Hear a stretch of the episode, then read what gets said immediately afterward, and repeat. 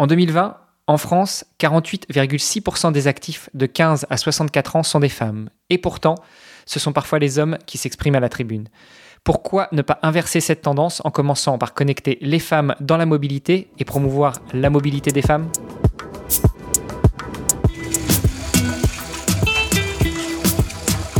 Bonjour à toutes et à tous. Je suis Hermano, producteur de podcasts depuis de nombreuses années et aujourd'hui je vous accompagne pour en savoir plus sur l'ONG Two Tuesday et découvrir le vélo taf. Le vélo taf, qu'est-ce que c'est? Le vélo taf, comment ça se pratique? Le vélo taf, un sport ou un loisir? Le vélo taf, qui en sont les acteurs? Le vélo taf, quel impact environnemental? Autant de questions et bien d'autres encore auxquelles nous allons tenter de répondre dans les mois à venir. Au rythme des interviews organisées par Two Tuesday, découvrez avec moi comment utiliser le vélo, la bicyclette, le bicloune, le deux roues pour se déplacer au quotidien. Vous l'entendrez en introduction et pendant tout cet épisode, j'ai été très heureux d'échanger à nouveau avec une invitée. Sur la recommandation de Timothée Kellar d'Ecodev, j'ai pris attache avec Marie-Xavier Vauquier qui a fondé l'association Femmes en Mouvement en 2015 pour redonner aux femmes voix au chapitre dans l'écosystème des mobilités. Je vous invite à découvrir cet entretien plein de joie, de bonne humeur et d'espoir.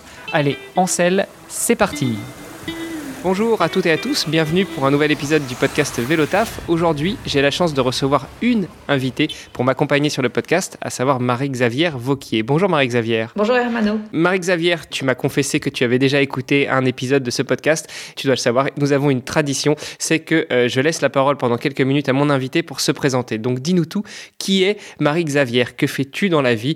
Euh, Quelle est ta passion? Et puis euh, on va en venir aussi à ta pratique du vélo et des mobilités douces de manière générale. D'accord. Eh ben, c'est parti. Euh, donc, je m'appelle Marie-Xavier, ce qui déjà en soi est un prénom euh, pas très commun. Euh, je suis ingénieure de formation. j'ai fait des études de génie chimique. Donc, génie chimique, c'est pas faire des expériences, c'est construire des usines pour fabriquer des, des, médicaments, par exemple, ou des produits chimiques. Mais en fait, j'ai jamais fait mon métier parce que j'ai commencé ma carrière dans tout ce qui est pollution atmosphérique et qualité de l'air. En Suède, très beau pays.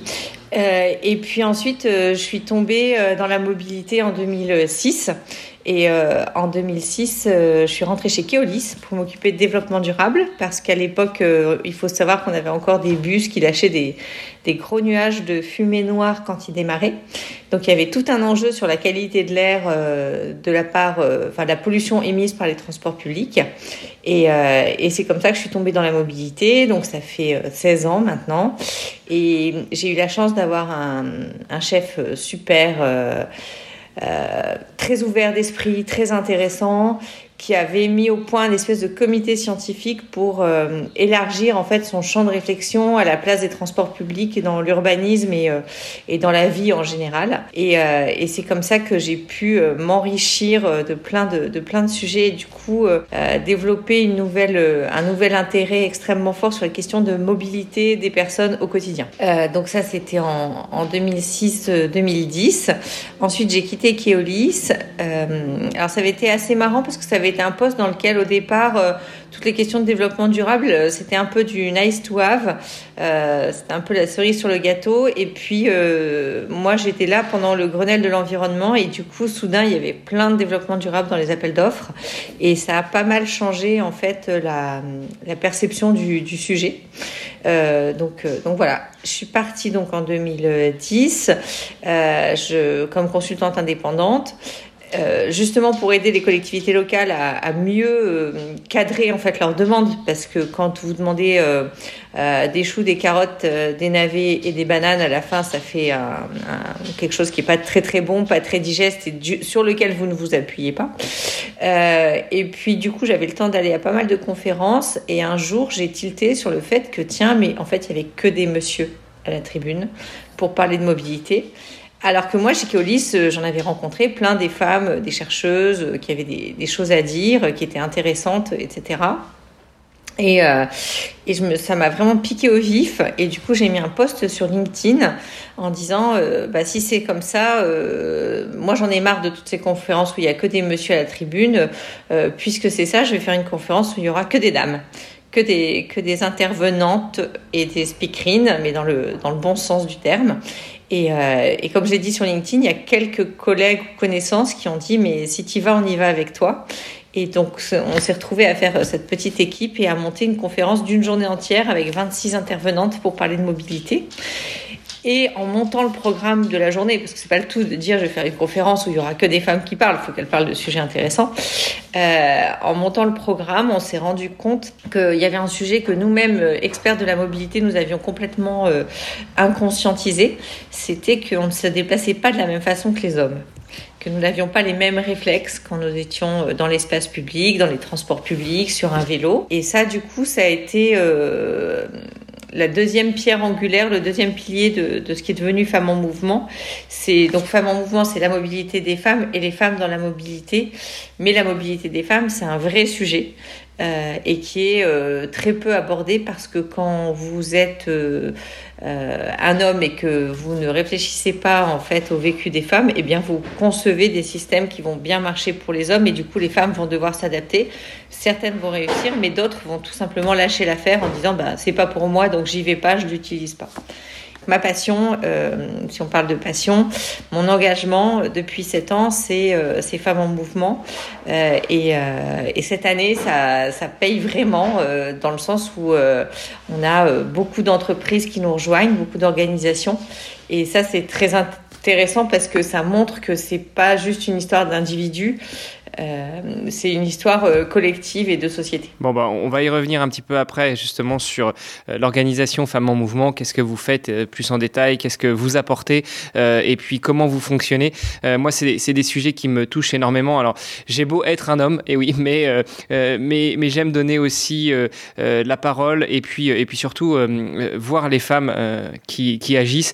J'anime aussi un autre podcast sur le sport et c'est vrai que quand on recherche des invités et les invités qui acceptent sont souvent, trop souvent, je pense, euh, des hommes et, et, pas assez de femmes qui parfois ont un petit peu peur de, euh, de s'exprimer au micro, mais on a quand même eu des, euh, des invités EES euh, qui sont notamment des chercheuses dans le sport et on a fait un rapide constat, c'est que ne serait-ce que dans le sport, la recherche se base sur des résultats qui sont effectués sur les hommes et 95% de la recherche dans le sport s'applique d'abord aux hommes et après on, on, extrapole un petit peu pour les femmes. Mais je suis pas du tout d'accord avec ce, ce principe-là puisque comme tu le dis, eh bien les femmes c'est pas tout à fait comme les hommes. Vous vous déplacez pas forcément pareil, vous pensez pas forcément pareil, vous agissez pas forcément pareil.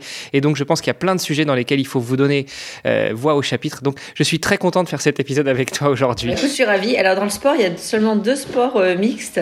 C'est la voile.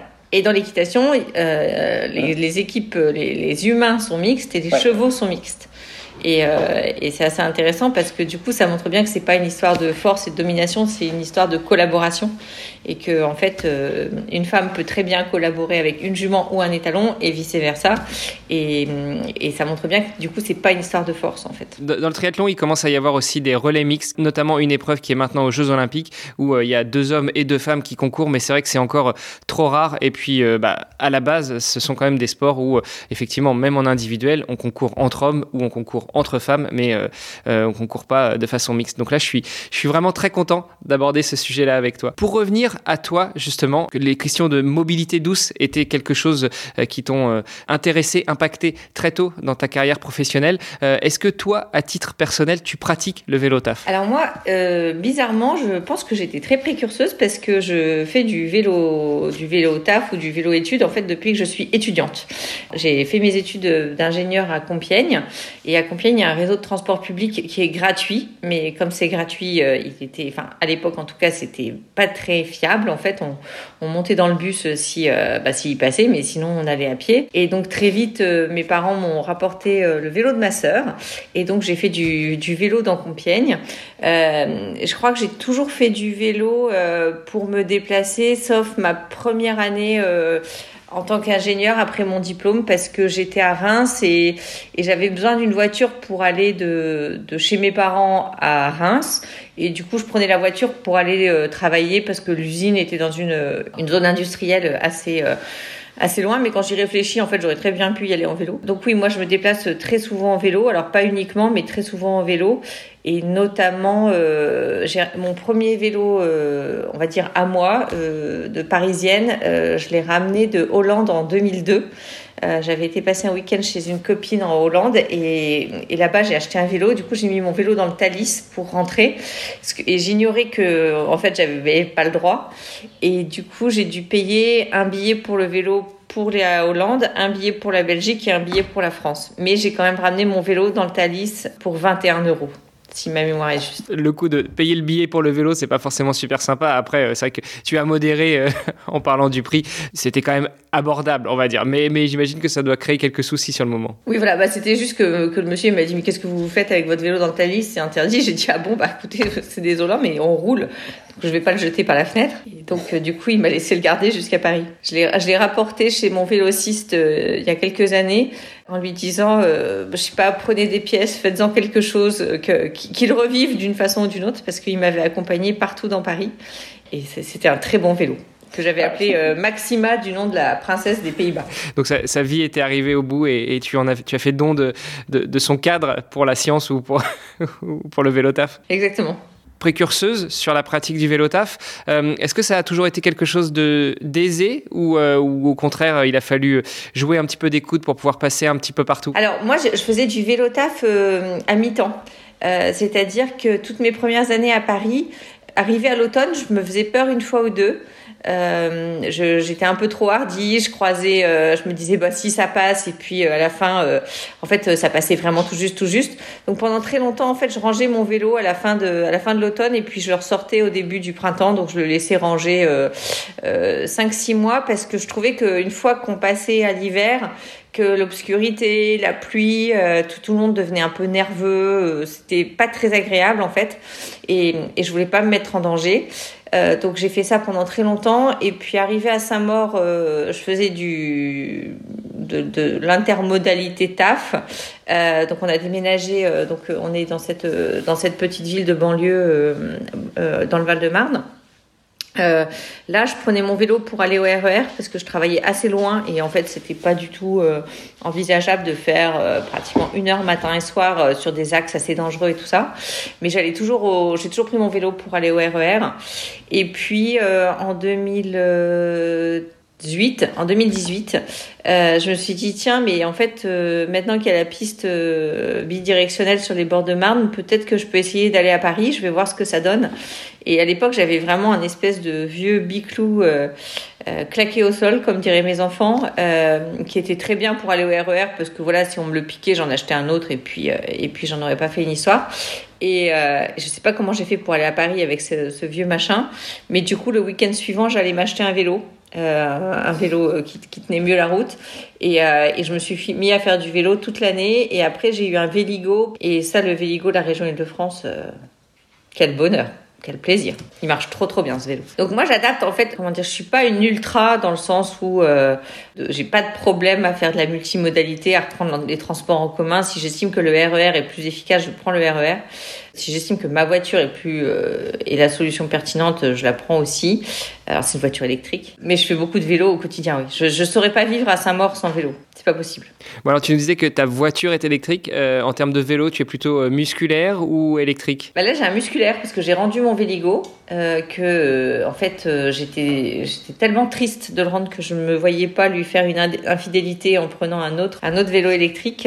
Il faudrait que j'y réfléchisse, mais en fait le musculaire c'est bien aussi. en fait tout dépend du trajet parce que pendant tout un temps, je travaillais à côté de la station Exelmans.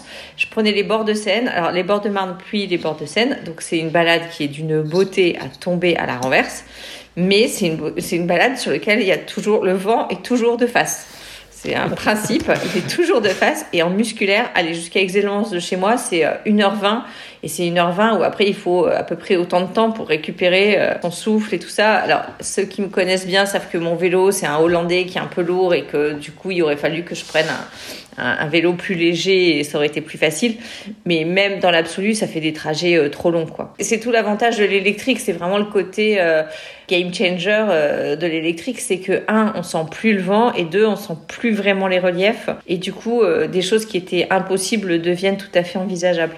Et pour revenir sur Véligo, j'avais reçu la directrice commerciale de Véligo qui nous avait expliqué un petit peu comment ça fonctionnait. Normalement, j'ai une question qui est euh, assez simple dans, le déroulé de cet épisode, c'est à quelle fréquence utilises-tu ton vélo? Euh, On l'aura bien compris, toi, c'est du quotidien finalement. Ah oui, oui, pour faire des courses, pour aller à Paris, oui, oui, il sort tout le temps. Et justement, sur cette utilisation du vélo, euh, chez toi, c'est une, une, question de conviction personnelle sur l'utilisation de cet outil de mobilité plutôt qu'un autre, ou, ou c'est aussi une question de, de plaisir, une question d'activité, de, se bouger un petit peu, de faire quelque chose et, et pourquoi pas le faire en utilisant un mode de transport qui soit un peu plus euh, éco-responsable bah, C'est surtout la praticité, j'ai envie de dire, parce que le vélo, en fait, euh, il démarre tout le temps. Euh, quand j'en ai besoin, 5 secondes après, je suis dessus.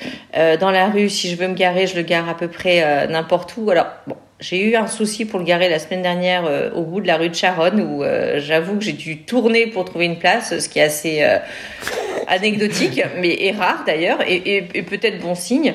Que, donc voilà, moi c'est surtout que c'est pratique. Enfin, euh, quand j'étais à Paris, euh, j'habitais en haut de la rue de Lafayette, je travaillais en bas de la rue de Lafayette. C'était euh, c'était tellement plus simple et plus agréable plutôt que de descendre dans le métro. En plus, enfin ce côté précurseur aussi, c'était à un moment où du coup il y avait personne sur les quelques rares infrastructures, et puis on se sentait un peu un petit côté Magellan quoi. Euh, c'est-à-dire, euh, j'ose affronter euh, la ville, le flux sur mon vélo et je n'ai peur ni de rien ni de personne. Et donc, allons-y, quoi. Moi, je me suis toujours beaucoup imposée dans la rue dès le départ en me disant que j'avais le droit d'être là. Et j'ai toujours dit à mes enfants, vous roulez au milieu, il n'y a pas de raison de rouler sur les bords, vous roulez au milieu. Eux, ils ont un moteur, eux, ils ont des freins, ils ont tout ce qu'il faut. Donc, ils peuvent bien supporter que, que vous preniez un petit peu de place. Ce qui n'est pas du tout le cas de mon mari, par exemple, qui me dit toujours euh, mais, euh, mais, on, mais on prend de la place et tout. Je suis là, mais ils peuvent patienter, quoi. Ouais, c'est un petit peu dangereux quand même. Enfin, moi, je comprends tout à fait l'approche, mais plus tu te rapproches de Paris et plus euh, ça peut paraître un petit peu dangereux. Un petit côté de défiance, en fait, vis-à-vis des, des, autres, en fait, en disant poussez-vous que je m'y mette. C'est un petit côté comme ça, en fait. Après, à Paris, maintenant, heureusement, en 14 ans, ça a bien changé parce que euh, maintenant, il y a des coups de pistes cyclables, il y a beaucoup plus de vélos et les gens sont habitués. Ça, ça fait partie des questions que je pose souvent à mes invités, puisque le podcast est né après la première vague de la pandémie. Euh, est-ce que justement, tu as l'impression que cette, euh, cet épisode du Covid a aussi beaucoup aidé en termes d'infrastructure et notamment à Paris? Bah, Je pense qu'en fait, il y a, y a deux choses qui se sont passées. C'est une première chose, c'est que il a fait très beau. On s'en souvient pas forcément, mais le printemps 2020, c'est un printemps, il a fait exceptionnellement beau. On était tous enfermés chez nous. Nous, on a trois garçons qui, ont, qui sont grands maintenant, mais quand on a déménagé, ils avaient 11 euh, ans, 7 euh, ans et 4 ans. Euh, moi, j'en pouvais plus d'aller au parc et tout, et donc on a déménagé pour une maison avec un jardin. Euh, ils ont été enfermés pendant huit semaines parce qu'ils sont jamais sortis. Ils sont été enfermés dans un jardin, ce qui changeait tout. Et parce que en fait, on était dehors tout le temps, on mangeait sur la terrasse tout le temps. Le premier truc qu'on a acheté euh, au bout du confinement, c'est au bout du deuxième jour, c'était un, un, panier de basket.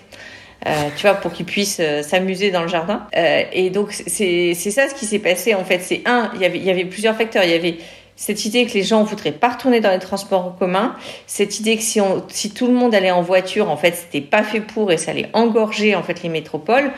Et, et, et trois, il y avait euh, ce message qui passait très bien de fête du vélo parce qu'il faisait beau et sec et que du coup, c'était pas euh, transformer tout le monde. Enfin, s'il avait plu comme il a plu certains printemps où, euh, comment dire, euh, il faut un pantalon de pluie, une cape de pluie, etc., etc., ça aurait jamais marché de la même façon. Le, le, le ciel nous a aidés pour le coup.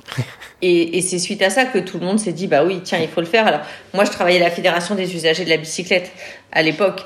Euh, j'en étais la déléguée et euh, effectivement euh, le, le, président a fait un travail de lobbying remarquable pour pour dire aux, aux, autorités publiques il y a quelque chose à faire et, toutes les associations locales aussi sont allées voir leurs leurs élus pour leur dire écoutez mettez en place des pistes cyclables etc les, les fameuses corona pistes.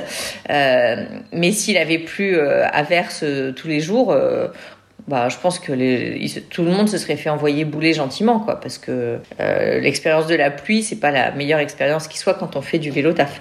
Ouais, non, ça c'est sûr. Mais effectivement, le, printemps 2020 a été juste exceptionnel. Je voudrais qu'on revienne un petit peu, enfin un petit peu, non, qu'on revienne largement maintenant sur l'organisation Femmes en Mouvement. tu nous en as un petit peu parlé. J'aimerais que tu nous en dises encore plus. Donc, si je comprends bien, ça a commencé fin des années 2010, mais est-ce que tu peux nous en dire vraiment encore plus? Qu'est-ce que vous faites au quotidien? Quel est votre live motive et comment est-ce que vous fonctionnez? Femmes en Mouvement, c'est un réseau professionnel féminin sectoriel et on s'intéresse à la mobilité des femmes et aux femmes dans la mobilité. Euh, on est aujourd'hui plus d'une centaine d'adhérentes à titre individuel, dont certaines sont là depuis euh, donc 2015. Euh, et on a 20 entreprises qui nous ont rejoints et qui adhèrent au titre d'entreprise. En fait, c'est une première pierre dans leur politique de diversité ou de, mixité ou, ou, une pierre complémentaire tout simplement. Et comment on fonctionne? En fait, on fait un apéro une fois par mois, à minimum plus à Paris euh, ou en Zoom. Et on a aussi une antenne à Lyon et une antenne à Lille. Donc l'idée première, c'est que nous nous connaissions entre nous et qu'ensuite nous nous poussions les unes les autres vers les conférences, les, les colloques, les tribunes, etc., pour que le point de vue des femmes euh, soit pris en compte euh, quand il y a des politiques de mobilité qui sont imaginées, conçues et mises en place. Euh, comme tu le disais tout à l'heure, moi aussi, quand j'appelle des femmes pour qu'elles soient invitées d'honneur, euh, des fois, j'en ai qui me disent Mais t'es sûr que ça va intéresser les gens? Je leur dis toujours Mais oui, mais bien sûr Si, je t'appelle, c'est que ça m'intéresse déjà moi au premier chef. Et ensuite, euh, ça intéresse toujours parce qu'il y a une multiplicité, en fait, de sujets, euh, d'angles, d'approches. Quand on dit euh, les femmes, ça peut être les étudiantes, ça peut être des femmes en début de carrière, en fin de carrière, des seniors, etc. Et à chaque fois, en fait, il y a des questions qui se posent. Et du coup, les réponses sont toujours intéressantes. Et puis, comme c'est un sujet de recherche qui finalement est assez récent, du coup, il y a toujours des nouveaux enseignements à tirer. Les messieurs sont les bienvenus, ils peuvent adhérer. On les met pas à la tribune parce qu'ils n'ont pas besoin de nous pour ça. Euh, ils ont euh, moult occasions de prendre la parole. Alors, ça me désole, hein, parce que j'ai, euh, je peux citer euh, cinq messieurs que je trouve absolument passionnants pour parler de mobilité. Mais en fait, ils n'ont pas besoin de moi pour prendre la parole. Ils n'ont pas besoin de nous. ils ont moult occasions où ils sont appelés pour, comment dire, dispenser leur, leur savoir et leur expertise. Mais nous, on est toujours très contente d'avoir des hommes dans la salle. Enfin, ceux qui viennent, du coup, ça veut dire ils ont fait déjà un espèce de petit cheminement pour se dire tiens je vais je vais passer de l'autre côté de la barrière. Elles me disent que je suis bienvenue donc j'y vais je prends mon courage à mon cou et j'y vais. Souvent, quand ils repartent, ils disent ah oui tiens, il y a plein de trucs auxquels j'avais pas pensé euh, et j'avais pas vu les choses comme ça et maintenant je vais réfléchir un peu différemment. Et je tiens quand même à, souligner que c'est un homme qui nous a mis en contact, euh, enfin qui m'a suggéré de te contacter. Je parle de Timothée Kellard des Codev. Il y en a aussi qui comprennent l'intérêt de, donner euh, voix au chapitre aux femmes pour parler du sujet des femmes dans la mobilité ou de la mobilité pour les femmes. Tout à fait, voilà. Et d'ailleurs, on est très contente parce qu'on a un administrateur, on a on est une donc on a les organes de gouvernance habituels, conseil d'administration, euh, bureau, euh, assemblée générale. Et l'année dernière, on a fait un appel à candidature et on a deux messieurs qui ont levé la main pour euh, rejoindre le conseil d'administration. Il y en a un qui m'a dit ah s'il y en a un autre, je lui laisse la place. Il faut pas qu'il y en ait plus de deux, mais il faut que tu en aies au moins un. Et ce au moins un, c'est le secrétaire général de l'Union internationale des transports publics. Donc il s'appelle Mohamed Mesgani. Il fait un super boulot avec nous. Et en plus, euh, il connaît euh, littéralement le monde entier parce qu'il est euh, secrétaire général du plus vieux réseau professionnel mondial, donc l'Union internationale des transports publics, qui fédère en fait dans le monde entier les opérateurs de transport. Donc pour notre ambition internationale, c'est vraiment très chouette de l'avoir à bord. On a parlé des hommes, mais parlons aussi des femmes. Est-ce que tu veux parler de, celles qui sont euh, euh, au conseil d'administration de l'association ou peut-être euh, celles qui, qui agissent aussi au quotidien? Alors en fait, on est 11 au conseil d'administration, donc ça veut dire qu'il y a 10 femmes. Donc on a deux lyonnaises qui, qui s'occupent un peu de l'antenne de Lyon, mais donc une est secrétaire et l'autre s'occupe du think tank et du lobbying. Donc c'est Christine Chary et Noémie Berkoff. Ensuite, on a une vice-présidente junior ça, c'est quelque chose qu'on a mis en place en fait dans notre bureau euh, après avoir euh, participé à une rencontre de réseau féminin. Euh, C'était quelqu'un qui disait euh, faites attention de ne pas devenir un club de vieilles rombières. Ça, m'est tombé dans l'oreille. Et du coup, on a modifié nos statuts pour avoir toujours une vice-présidente qui soit moins de 35 ans, il me semble, pour que du coup, il y ait toujours des jeunes femmes qui se reconnaissent dans ce qu'on fait et, et, et qu'elles aient envie de venir parce que c'est pour changer des états de fait comme ça de, déséquilibre, il faut remonter très loin en général pour, pour réussir à changer les choses. Euh, donc elle, elle s'appelle Zakia euh, Sidoum, elle est super aussi. Euh, une trésorière que j'ai rencontrée euh, bah, via Femmes en Mouvement que je connaissais pas du tout, qui s'appelle euh, Aline Delatte, qui travaille sur tous les sujets de biéthique. et donc elle a d'abord été notre secrétaire et maintenant c'est notre trésorière. Une experte aussi de tout ce qui est transport ferroviaire qui s'appelle Lucille Ramakers. On a donc euh, jeune femme qui est originaire du Pays Basque espagnol qui s'appelle Esti San Vicente et qui est à Bordeaux maintenant. Euh, elle a cofondé une agence de design et c'est euh, une de ses collègues qui a fait notre jeu des sept familles de la mobilité au féminin. On a une ancienne directrice d'Air France aussi, directrice marketing, qui s'appelle euh, Carole Pétavin et qui est, comment dire, qui est la plus sage d'entre nous et qui a une, connaissance des process, de la façon dont il faut faire les choses, qui est, qui est tout à fait, qui est tout à fait appréciable. Marion Appert, qui a été notre vice-présidente junior pendant trois ans, qui est restée au conseil d'administration et qui s'occupe de l'Urban Lab à la mairie de Paris, enfin à Paris Co, qui est l'agence de développement euh, et d'innovation de la mairie de Paris, euh, agence pour laquelle j'ai travaillé pendant trois ans et où j'incubais des startups euh, de la logistique et de la mobilité. Et on a aussi une, une femme politique qui a répondu à l'appel quand on a lancé cet appel à candidature, c'est Fabienne Keller. Donc Fabienne Keller, en fait, on l'a d'abord euh, invitée comme euh, invitée d'honneur. Donc en fait, c'est l'ancienne maire de Strasbourg. Elle a été euh, sénatrice. Enfin, elle a beaucoup de casquettes, donc je vais en oublier. J'espère qu'elle me pardonnera. mais c'est une vraie femme de transport. C'est une polytechnicienne. Euh, qui, euh, comment dire, euh, donc avait été notre invité d'honneur et puis l'année dernière a, a souhaité s'investir à nos côtés. Donc ça c'est très chouette parce que c'est vraiment, elle a une passion pour les gares, elle a, elle a toujours beaucoup travaillé sur les questions de mobilité et, et voilà, on était très honorés d'avoir une, une femme aussi occupée qui, qui candidate pour rejoindre notre conseil d'administration. Bon, en général, c'est bon signe quand les gens très occupés trouvent quand même du temps pour s'impliquer dans une cause. Oui, voilà, c'est ça. C'était énorme, mais on était très, très surprise euh, puis on s'est dit bon ben voilà alors on, lui a fait passer un entretien comme on a fait passer aux autres administrateurs. Ça je crois qu'à ce moment-là c'était elle qui était surprise mais, euh, mais voilà, elle a passé le, la sélection avec brio, donc on, on, a dit bon bah bienvenue à bord. Pour revenir sur l'organisation Femmes en Mouvement, justement, en dehors des, euh, de ces rencontres que vous organisez, est-ce qu'il y a d'autres actions que vous menez au quotidien? Tout à l'heure, euh, tu parlais de, de, cette personne qui s'occupe un peu du lobbying, donc est-ce que vous agissez aussi régulièrement ou peut-être au quotidien justement pour promouvoir la place de la femme dans les mobilités et les mobilités pour la femme? Dans les autres actions qu'on fait, on a aussi un, un format, on a un partenariat avec une association qui s'appelle Révèle.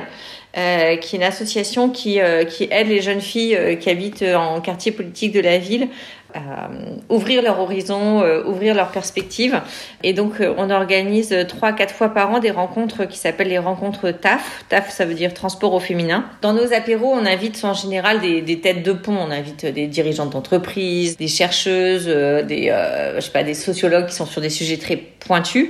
Et dans TAF, en fait, on invite des femmes qui sont sur des comment dire, des postes qui sont, on va dire, plus accessibles, en tout cas plus nombreux, tels des conductrices de bus, pardon, des aiguilleuses, euh, des euh, responsables d'agences d'affrètement, euh, qu'est-ce qu'on a eu d'autre, une agent de sécurité, etc. Pour leur dire, bah voilà, ces métiers-là, ils sont accessibles, ils sont faisables, et c'est pas parce que, en fait, dans votre quotidien, vous rencontrez pas beaucoup de femmes qui les exercent que vous pouvez pas vous y intéresser et vous y projeter. Donc ça, c'est quelque chose qui nous tient beaucoup à cœur. Et sur la partie lobbying think tank, c'est quelque chose qu'on a lancé assez récemment. Ce qu'on voudrait faire, c'est que en fait réussir à convaincre euh, les euh, les concepteurs voilà de, de solutions de mobilité qu'ils soient publics ou privés d'intégrer le genre en fait dans leur réflexion c'est-à-dire que par exemple, là, il y a des rapports qui viennent de sortir qui sont très intéressants sur l'industrie du cycle, sur la mobilité des personnes euh, âgées, sur la mobilité au quotidien. Bah, la question du genre, elle est toujours très peu abordée. Et en fait, c'est des questions, quand on regarde, il y a toujours des différences qui sont assez notables. Euh, si je prends l'industrie du cycle, alors oui, il y a des femmes sur les chaînes de montage, euh, mais par contre, dans tout ce qui est réparation vélo, il y en a très très peu. C'est-à-dire les femmes se projettent pas en fait dans le fait de euh, oui je suis capable de euh, bon changer un pneu je pense que quelque part on se dit toutes qu'on doit être en capacité de le faire mais euh, de, régler un dérailleur de changer un cap de frein de faire enfin toute cette maintenance tout cet entretien qu'il y a sur les vélos. Et ben ça en fait une fois qu'on est sorti des chaînes de montage il y a pratiquement pas de femmes et c'est pour ça qu'on a pas mal d'entreprises du vélo qui adhèrent en se disant mais nous en fait on, on recrute et Et on a besoin euh, pour euh, notre performance, pour nos équipes, pour l'ambiance, etc., euh, d'avoir des, des, femmes qui viennent parce qu'on est persuadé que ça va améliorer les choses. Et aujourd'hui, c'est des secteurs dans lesquels c'est très très difficile en fait. Donc, donc voilà, on voudrait, on voudrait dans n'importe quel rapport qui sort sur la mobilité, la question du genre, elle soit toujours abordée parce que ça donnera des pistes de progrès et d'amélioration. Moi, par exemple, tu vois, j'ai travaillé chez Keolis pendant 4 ans, de 2006 à 2010, au développement durable ce qu'on racontait dans nos rapports et tout, c'était euh, les transports publics, c'est super, c'est de la mixité sociale, les gens se rencontrent, etc., etc. On n'a jamais abordé, parce qu'à l'époque les femmes n'en parlaient pas, on n'a jamais abordé la question du harcèlement dans les transports. Euh, or, quand on s'intéresse à ça, c'est des femmes qui vont vous dire qu'elles se font embêter. Les garçons, ils se font pas embêter dans les transports. Voilà. Et je disais que nous, dans notre action euh, de lobbying, ce qu'on souhaiterait, c'est qu'à l'avenir, euh, il n'y ait plus jamais euh, aucune étude qui soit lancée sans prendre en compte euh, le genre.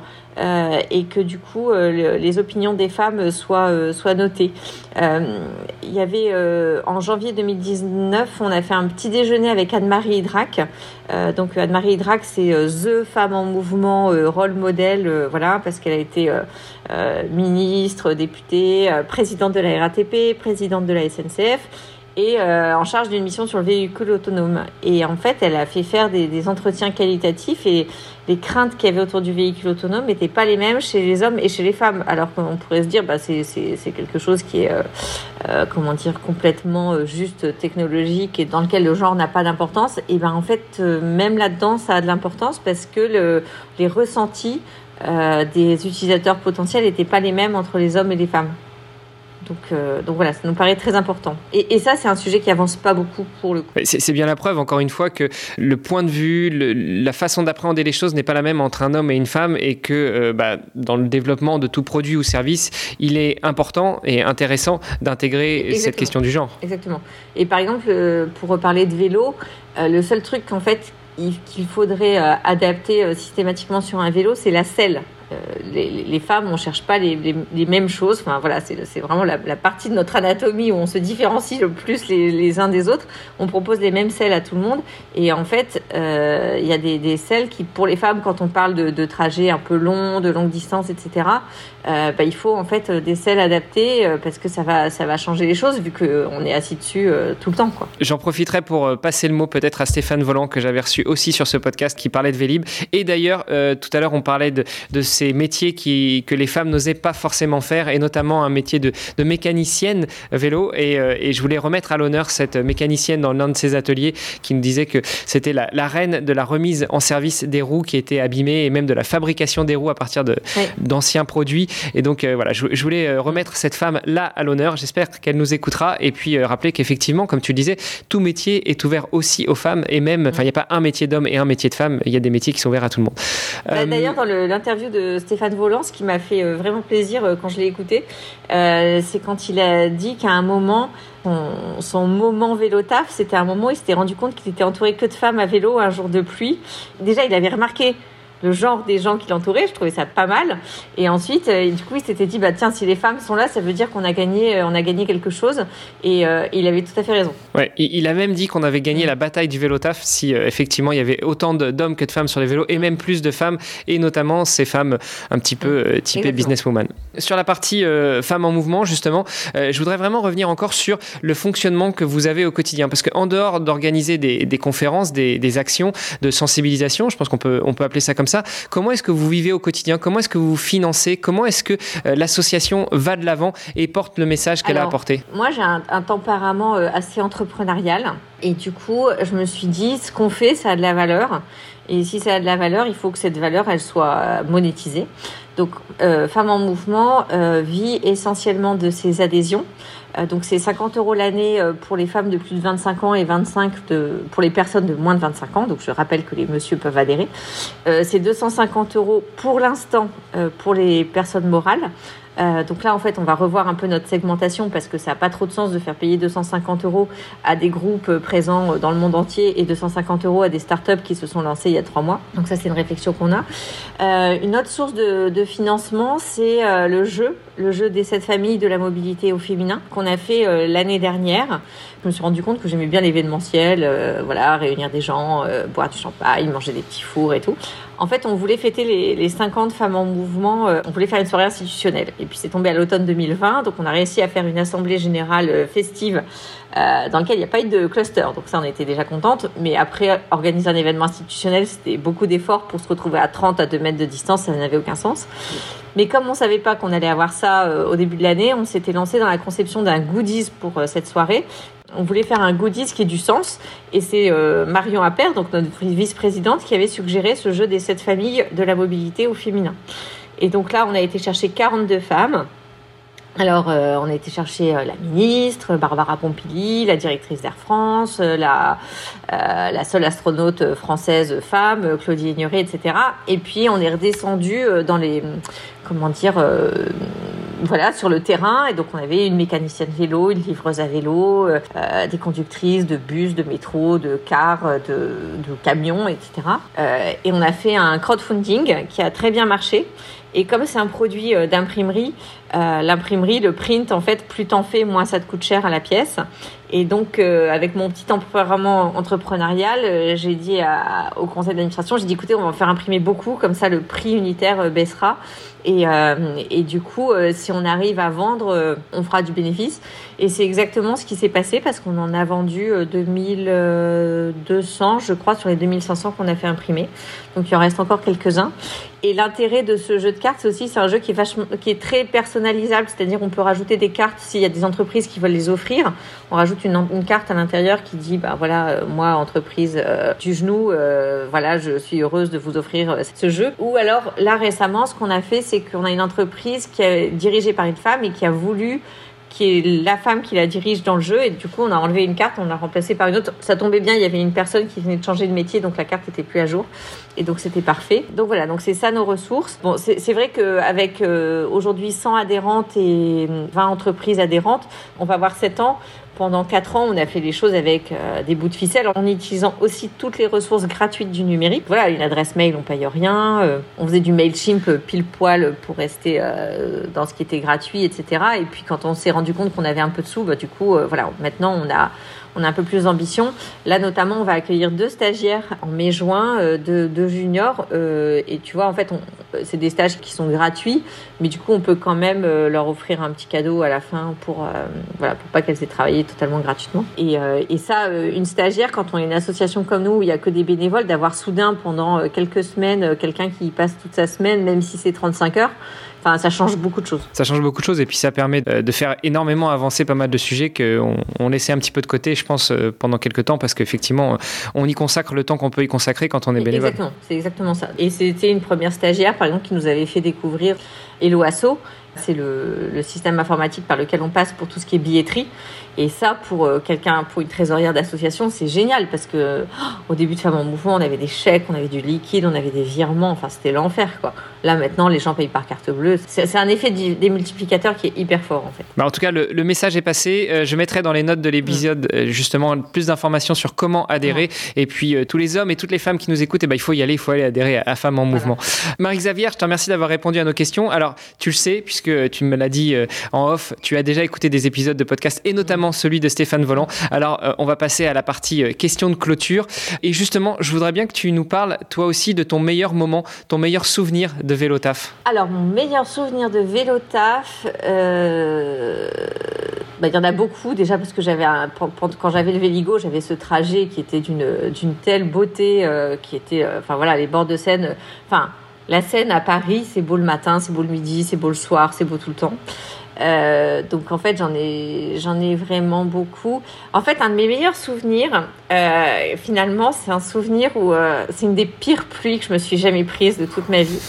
On venait de faire une séance de travail avec une administratrice qui est maintenant à la tête de la fondation Good Planet, donc avec Alban, Alban Godard, et, on, repart de, des Champs Élysées, on monte sur nos vélos, il se met à pleuvoir et je devais rentrer à sa mort.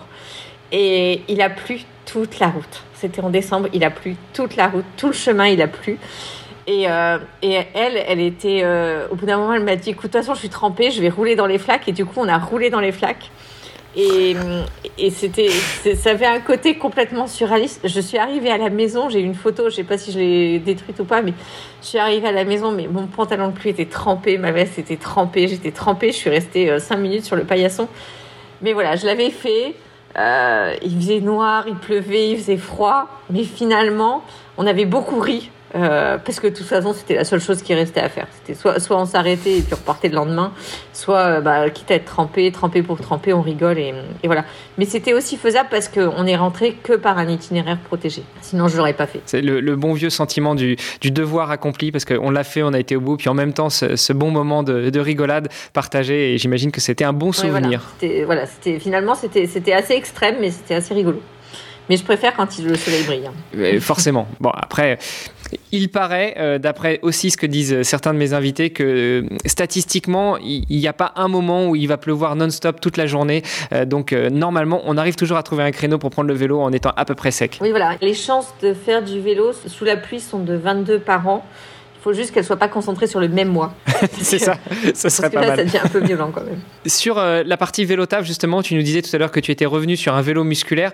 Euh, quels sont les autres outils éventuellement que tu utilises pour vélo taffer et euh, les bons conseils que tu pourrais donner à nos auditeurs et nos auditrices? Alors, plusieurs conseils. Le pantalon de pluie. Euh, parce que finalement on se mouille beaucoup moins les pieds en faisant du vélo qu'en marchant quand on a un bon pantalon de pluie. Et euh, ce décathlon avec les surchaussures à 20 euros sont objectivement euh, très bien. Enfin, on en a pour, pour son argent et ça, remplit son office. En plus, l'hiver, un, pantalon de pluie, ça réchauffe un peu. Ça fait une couche en plus. Il n'y a pas besoin qu'il pleuve, ça réchauffe un peu. moi, j'ai un trajet où à un moment, je passe sur un chemin de halage et qui du coup est pas, est pas spécialement adapté à quelques usage que ce soit. Et le soir, en fait, on se retrouve dans le noir. Et ça, c'est pas très agréable. Euh, donc, un gilet jaune, parce que ça, c'est vraiment indispensable pour être, pour être vu. Et on apprécie toujours quand les autres en mettent un et que du coup, on peut, on, peut les, les, appréhender plus vite. Et euh, enfin, ça, c'est un conseil qu'un homme m'a donné. Euh, c'est Jérôme Sorel, parce que je lui ai expliqué que j'avais peur sur ce trajet, parce que j'avais peur de faire une mauvaise rencontre. Et il m'a dit prends un sifflet. Euh, mets-le autour de ton cou parce qu'un sifflet ça se recharge pas, ça marche toujours. Et comme ça, si tu fais une chute, euh, bah, tu, tu, peux te signaler beaucoup plus largement avec le bruit du sifflet. Et euh, si quelqu'un veut t'embêter, les gens étant pas très courageux par nature en général, euh, si tu te mets à siffler euh, façon marée chaussée, euh, tu as 8 chances sur 10 qui partent en courant pour trouver quelqu'un d'autre. Voilà, moi, c'est les trois indispensables que je vois, c'est vraiment le pantalon de pluie, le gilet jaune et le sifflet. Bon, et puis on peut peut-être rajouter la lumière, puisque tu nous expliquais que tu passes par un chemin de halage qui n'est pas forcément très éclairé, donc oui. on peut peut-être rajouter cet outil-là. Oui, oui, non, mais les lumières, oui, oui c'est indispensable, effectivement. Mais en fait, c'est obligatoire sur un vélo, euh, donc normalement, on n'a pas le droit de vous vendre un vélo sans vous vendre les lumières avec. Par rapport justement à, aux infrastructures, est-ce que toi, il y a des, des choses que tu vois, il y a des solutions que tu imagines qu'on pourrait mettre en place pour promouvoir encore plus l'utilisation du vélo taf? Alors, je parlais d'infrastructures, c'est peut-être pas des infrastructures d'ailleurs auxquelles tu penses. Euh, quand vous faites du, lobbying, vous pensez peut-être justement à autre chose que des infrastructures? Bah, On pense quand même beaucoup infrastructures, hein, parce que c'est la clé, en fait, se sentir en sécurité, c'est vraiment indispensable. En tout cas, enfin, plus pour les femmes que pour les hommes. Moi, il y a un truc que je voudrais voir vraiment partout, c'est cette fameuse peinture luminochrome. Euh, je ne sais pas si tu as déjà entendu parler, qui est une peinture en fait avec des pigments qui se rechargent la journée et qui rendent la lumière le soir, euh, qui font que du coup c'est très euh, très léger en fait. C'est voilà, juste de la peinture, mais sur des endroits qui sont pas très bien éclairés. C'est un énorme progrès d'être guidé dans un trajet qu'on ne connaît pas. Moi-même, je fais très rarement des trajets que je connais pas de nuit. Quand j'avais le Véligo, par exemple, ce que, je trouvais génial dans le Véligo, c'était la console dans laquelle on pouvait mettre son téléphone qui se rechargeait sur la batterie du téléphone et qui faisait que du coup si on partait avec GeoVélo ou un, un calculateur d'itinéraire comme guide, on n'allait pas se retrouver au milieu de la pampa avec la batterie vidée et, sans avoir la moindre idée de où est-ce qu'on était. Mais pour autant, euh, le Véligo, euh, au niveau de l'éclairage, c'était pas archi puissant. Et voilà, il y a certains trajets, euh, je sais pas, vers chez moi, là, dans la banlieue, vers Créteil et tout, euh, j'y vais pas de nuit, quoi. Au-delà de ce qu'il y a au sol, faut penser à ce qui va autour, c'est-à-dire des éclairages, euh, et puis aussi la signalisation verticale. Ça, moi, je trouve que c'est un truc, euh, je, ne sais pas, les gens qui pensent que les cyclistes sont omniscients savent que, tiens, quand je vois un panneau marqué Joinville, c'est 3 km et pas 10. Par exemple, moi, sur mon trajet, tu vois, entre chez moi et Paris, à aucun moment, je ne sais dans quelle commune je suis. À aucun moment. C'est-à-dire, je ne sais pas quand je quitte Saint-Maur, je ne sais pas quand je rentre dans Joinville, puis Charenton, puis Saint-Maurice, puis Ivry. Il n'y a pas de panneau qui me dit que j'arrive à Paris. Euh, et par exemple, la semaine dernière, j'ai tweeté, j'ai pris une photo. Euh, mon trajet euh, pour aller à Paris, il passe du côté de la porte de Bercy. Et il y a quelqu'un qui a mis de la peinture sur 150 mètres. Pourquoi? Pourquoi ils ont commencé là? Pourquoi ils ont arrêté là? L'infrastructure elle existe, mais il manque la peinture et il manque voilà ces informations de base. Alors pourquoi je te dis que c'est important de savoir où on est, c'est parce qu'une fois j'ai croisé une cycliste qui était sur un, vélo électrique, elle était tombée. Et on, était plusieurs cyclistes à s'être arrêtés pour appeler les secours. Elle avait un œuf de pigeon de la, taille d'une balle de tennis. Il y avait du sang au sol, c'était impressionnant. Et quand on a appelé les pompiers, on leur a dit voilà, bah, on est devant euh, le port euh, Lafarge à Bercy, mais en fait, on n'avait aucune coordonnée, tu à donner pour qu'ils interviennent. Et des fois, en fait, c'est juste, euh, il faut que tu aies quelqu'un qui sache poser le doigt euh, au bon endroit euh, pour arrêter une hémorragie ou je sais pas quoi. Alors, heureusement, elle, c'était pas si grave, mais on était tous complètement comme des, imbéciles à, à, pas savoir dire où on était, à part des indications de, tu vois, on est en face de tel centre commercial ou tel commerce, les pompiers à l'autre bout du fil, ils, comprenaient pas quoi. Heureusement pour elle que c'était pas trop grave. Et ça, je pense que c'est des réflexes de femme, objectivement. Je pense de, de l'hypothèse de se dire, tiens, si je tombe là, comment je me signale, comment je dis aux gens où je suis? Bah ça, j'ai l'impression que les mecs ils s'en foutent un peu plus en fait. Mais c'est peut-être une impression. J'allais dire, bon, pas forcément, parce que effectivement, c'est des, des, choses auxquelles euh, moi j'ai pensé aussi euh, tout de suite quand tu as parlé de signalisation verticale, justement pouvoir se signaler, pouvoir euh, expliquer où est-ce que l'on est quand on a un problème en termes de secours. Alors, effectivement, le, le, tweet et pouvoir se localiser pour dire où est-ce qu'on est, ça peut être sympa, mais moi je pensais surtout à cet aspect secours. Donc, on l'aura bien noté, il y, a, il y a les infrastructures et pas uniquement de, de, créer des pistes cyclables, mais il y a aussi tout ce qui va autour. Il y a l'éclairage, la, la, signalisation et, et tout ce genre de choses. Euh, et puis, j'ai une dernière question que je pose à mes invités. Euh, c'est justement si tu devais passer le micro, si tu devais passer le témoin à un autre ou une autre invitée, s'il te plaît, donne-moi des invités EES. Euh, à qui est-ce que tu pourrais donc penser? Alors, il y en a plusieurs. je passerai le micro aux sœurs Coston, donc Eve et Zoé. Euh, qui sont en train de monter un, café euh, féministe, écologiste, euh, vegan, etc. à Lyon à Villeurbanne exactement. Donc ça s'appelle le, Café Pogno. Alors leur papa fait beaucoup de vélo. Euh, elles, elles sont trois sœurs. Moi j'en connais deux et les, deux euh, donc euh, sont des grandes cyclistes. Elles ont fait des, des, grandes promenades, etc. Il y en a une qui est architecte et donc elles sont en train de monter ce, ce café où il y aura de la réparation, où on pourra boire des coups. Il y a un jardin qui a l'air fabuleux et, et, je suis sûre qu'elles auraient plein de choses à raconter. je trouve que Camille Thomé aussi de Vélo et Territoire, elle a toujours des choses extrêmement intéressantes à, raconter. Pour continuer dans les institutionnels, euh, tu as aussi Françoise Rossignol qui a pris la tête du club des villes et territoires cyclables et qui est une élue, euh, on va dire senior, euh, d'une petite ville à côté d'Arras elle a succédé à Pierre Cerne, qui était un élu francilien euh, euh, plus jeune euh, à l'automne dernier. donc je vois au moins, tu vois, ces, quatre personnes-là. En fait, tu sais, je, vais reprendre les mots de Christine Lagarde. Christine Lagarde, elle disait quand on n'a pas de quotas, on trouve des excuses. Quand on a des quotas, on trouve des femmes. et en fait, voilà, pour parler vélotaf, en fait, il y avait Bilouk, le cycliste, qui avait fait des, des podcasts aussi. J'avais participé à une de ses émissions il, lui, il faisait systématiquement un homme, une femme, et en fait, il arrivait toujours à trouver. Et je crois qu'il a fait 50 épisodes. Donc, je peux te faire une très très longue liste. Bah, euh, déjà, avec ces quatre-là, c'est pas mal, mais, euh, mais si tu veux, en off, euh, tu as le droit de m'envoyer la liste la plus longue possible. ce sera avec plaisir que j'irai les, les, interviewer, et puis à défaut, qu'on pourra publier ça sur le site pour justement mettre en avant ces femmes qui le méritent. Marie-Xavier, merci beaucoup, beaucoup, beaucoup pour tes réponses à mes questions. Peut-être un mot de la fin. Bah, déjà, merci beaucoup de m'avoir invité. J'étais très, très honorée de succéder aux, aux invités assez prestigieux qui sont passés euh, avant moi euh, devant ton micro. Le mot de la fin, c'est allez-y, mesdames. Allez-y. Vous allez y arriver. Ça va bien se passer. pas dit de façon désagréable, dit façon encourageante et bienveillante. Euh, n'hésitez pas, lancez-vous, euh, faites du vélo taf euh, si votre trajet le permet. N'en faites pas si vous avez peur, vous n'êtes pas obligé d'être des warriors, mais si votre trajet le permet, si vous avez envie de vous y mettre, voilà, c'est le printemps, c'est le bon moment, il faut essayer. Et puis si à la fin de l'automne vous décidez de le ranger pour le retrouver au printemps, bah voilà, ça se fait et c'est très bien. Donc n'hésitez pas. Merci pour ce petit mot. Et puis, juste pour compléter, bah, si il euh, y en a qui sont sur Paris et qui euh, justement veulent s'y mettre mais ont un petit peu peur, il euh, y a le Bike to Work tous les ans en mois de septembre qui permet de faire des, petits tours en vélo pour mm. découvrir un petit peu la ville. Et puis, je suis sûr qu'il y a tout un tas d'autres associations, notamment avec la FUB, notamment avec.